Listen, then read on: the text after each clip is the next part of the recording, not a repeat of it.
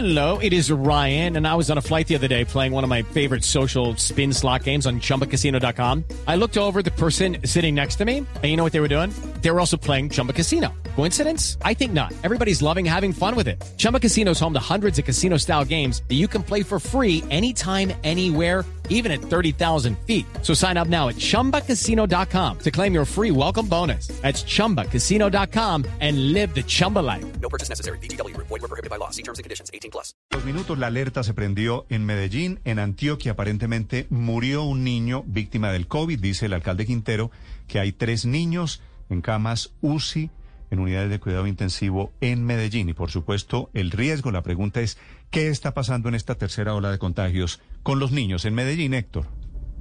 Pues Néstor, es que durante la pandemia más de 10.500 niños se han contagiado el virus en Antioquia. Siete niños están hospitalizados, como lo señaló el alcalde Daniel Quintero, y tres de ellos se encuentran en cuidados intensivos de la capital antioqueña y un niño fallecido. Además, eh, la situación es bastante compleja porque, según advierten las autoridades sanitarias, está aumentando los casos de contagio de menores de nueve años a la par de los adultos, con un promedio de más de 100 casos diarios. El pico más alto se tuvo el lunes pasado cuando se reportaron en el caso de Antioquia 145 infectados. Este panorama pues ha llevado a los siete menores que bien se advierte sobre la situación compleja que además mm, el niño, por ejemplo, que falleció en las últimas horas en Medellín, tenía cáncer y autismo y hace parte de las 102 víctimas de COVID-19 en las últimas horas en Antioquia. Sobre cómo está la atención de los niños, la secretaria de Salud de Medellín, André Uribe, entrega este reporte.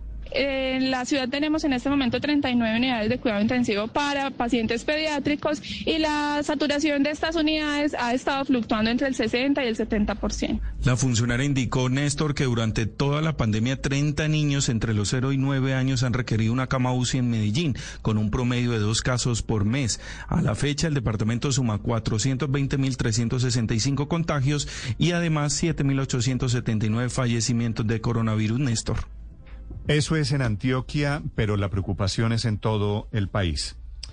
La presidenta de la Asociación Colombiana de Pediatría en Colombia emite un comunicado intentando dar un parte de tranquilidad. Doctora Marcela, buenos días. Eh, buenos días, Néstor. Muchas gracias por la invitación.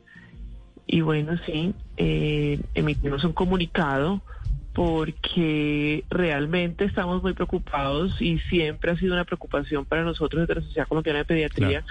La salud infantil. La doctora Marcela Fama, presidenta de los pediatras en Colombia. ¿Cuál es la situación de los niños? ¿Qué saben ustedes de los efectos, especialmente del COVID, en esta tercera ola, con este pico, con nuevas cepas, los efectos del COVID en este momento, doctora Marcela?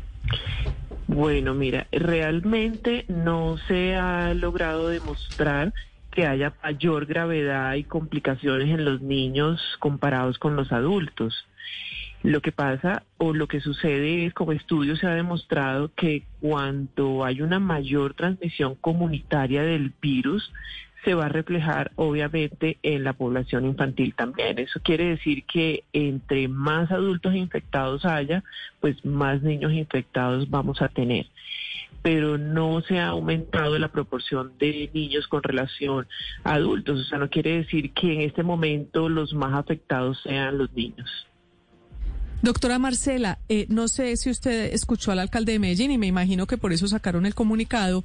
Él habla de que tiene siete menores de, de 10 años en unidad, en unidad, eh, en hospitalizados siete con COVID, hospitalizados, tres, en unidades intubados en unidades de cuidados intensivos. Eh, ¿Usted cómo lee esta declaración? ¿Cree que de verdad esto significa una diferencia o cómo la interpreta con base en los datos que están ocurriendo en Antioquia? Sí, mira, con base en los datos que se tiene y que se son extraídos del Instituto Nacional de Salud y con unas tablas de unos gráficos que ha realizado muy juiciosamente el doctor Pablo Vázquez, eh, con base en estos datos, pues definitivamente desde que estamos en pandemia hemos tenido niños infectados y han habido niños en cuidado intensivo y han fallecido niños. Pero en este momento tenemos que el ingreso a una unidad de cuidado intensivo, o sea, se da, pero es una situación muy, muy poco común y, está principalmente relacionada con otro tipo de factores, como niños con, con, enfermedades o comorbilidades de base. Hemos tenido pacientes pediátricos en unidades de cuidado intensivo eh, a través de toda la pandemia, o sea, no es en este instante. Eso quiere decir, es posible que los niños que están en UCI no sean solamente por el COVID. Pueden tener comorbilidades y en los datos hemos eh, mirado que hay mayor presentación, o los niños que más se hospitalizan por COVID son los menores de un año. Mm. Entonces hay que analizar cada paciente y mirar realmente las condiciones, porque las enfermedades siguen, las enfermedades existen, el COVID llegó nuevamente, está en una nueva ola, en un nuevo pico y realmente tenemos que seguirnos cuidando todos porque más adultos, pues más niños infectados Sí, también. doctora. Pero no es que haya un aumento inusual en relación eh, de los casos pediátricos comparados con los adultos. No hay motivo de alerta, de alarma en particular, pues. Y No, la alarma está en que tenemos, estamos en un tercer pico, en que todos estamos expuestos, todos somos vulnerables y si queremos cuidar a nuestros niños tenemos que cuidarnos nosotros también, porque Mm. esto es un asunto que es de todos. Doctora Marcela, los niños que han muerto durante este año de pandemia son 89, según las cifras oficiales. ¿Estos niños murieron de COVID o con COVID? Eh, bueno, hay unas cifras que eh, que tomamos pues del, del Instituto Nacional de Salud, donde a lo lar- al 10 de abril, a lo largo de toda la pandemia, habían ah, 205 fallecidos que no fueron atribuibles a COVID y hubo 134, que eso corresponden al 0.07%, que sí fueron atribuidos a COVID. Pero generalmente Sí. lo que te decía son menores de un año y que tienen diferentes comorbilidades de base. ¿Todos esos 134 niños que murieron eran menores de un año? Eh, No, menores de 18, Menores de entiendo. 18 años. Sí, sí, menores de Todos menores de 18 Ah, años. menores de Pero el- 18 años. Sí, menores de 18 años. ¿Y cuáles son las enfermedades de base, doctora Marcela, que, que normalmente tienen estos niños? Es decir, los niños que nacen, eh, ¿con qué condiciones son los que son más proclives a morirse por el COVID? Bueno, tenemos que tener en cuenta eh, los niños que tienen algunas inmunodeficiencias de base o que tienen enfermedad pulmonar crónica.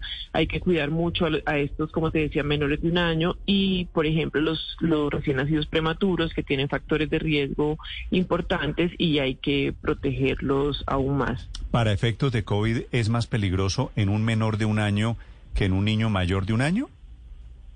Eh, el grupo que demostró que más hay que hospitalizar es este grupo de pacientes menores de un año. Que si miras, eh, históricamente los menores de un año son los niños que presentan bronquiolitis, que hacen infecciones respiratorias recurrentes y que son los niños que más se hospitalizan porque requieren oxígeno normalmente. Bueno, estas son aclaraciones de la Sociedad de Pediatría después de la alerta que se prendió por el tema de los niños COVID, alerta que venía desde Antioquia, desde Medellín en particular. Doctora Fama, gracias por acompañarnos esta mañana, gracias por la explicación. Muchas gracias a ustedes y bueno, el parte de tranquilidad, pero no total, porque tenemos que seguir cuidándonos porque si seguimos con la transmisión comunitaria tan alta, pues vamos a seguir teniendo niños afectados cada vez más. El parte es de tranquilidad en el sentido de que hay que cuidarnos todos, pero no es que en esta ola, no es que en este momento esté atacando particularmente a los niños este coronavirus, ¿no? Así es. Gracias, doctora Fama. Bueno, gracias a ustedes. Feliz día. Lucky Land Casino asking people what's the weirdest place you've gotten lucky? Lucky? In line at the deli, I guess? Aha, in my dentist's office. More than once, actually. Do I have to say? Yes, you do. In the car before my kids' PTA meeting. Really? Yes. Excuse me, what's the weirdest place you've gotten lucky? I never win and tell. Well, there you have it. You can get lucky anywhere playing at LuckyLandSlots.com. Play for free right now. Are you feeling lucky? No purchase necessary. Void where prohibited by law. 18 plus. Terms and conditions apply. See website for details.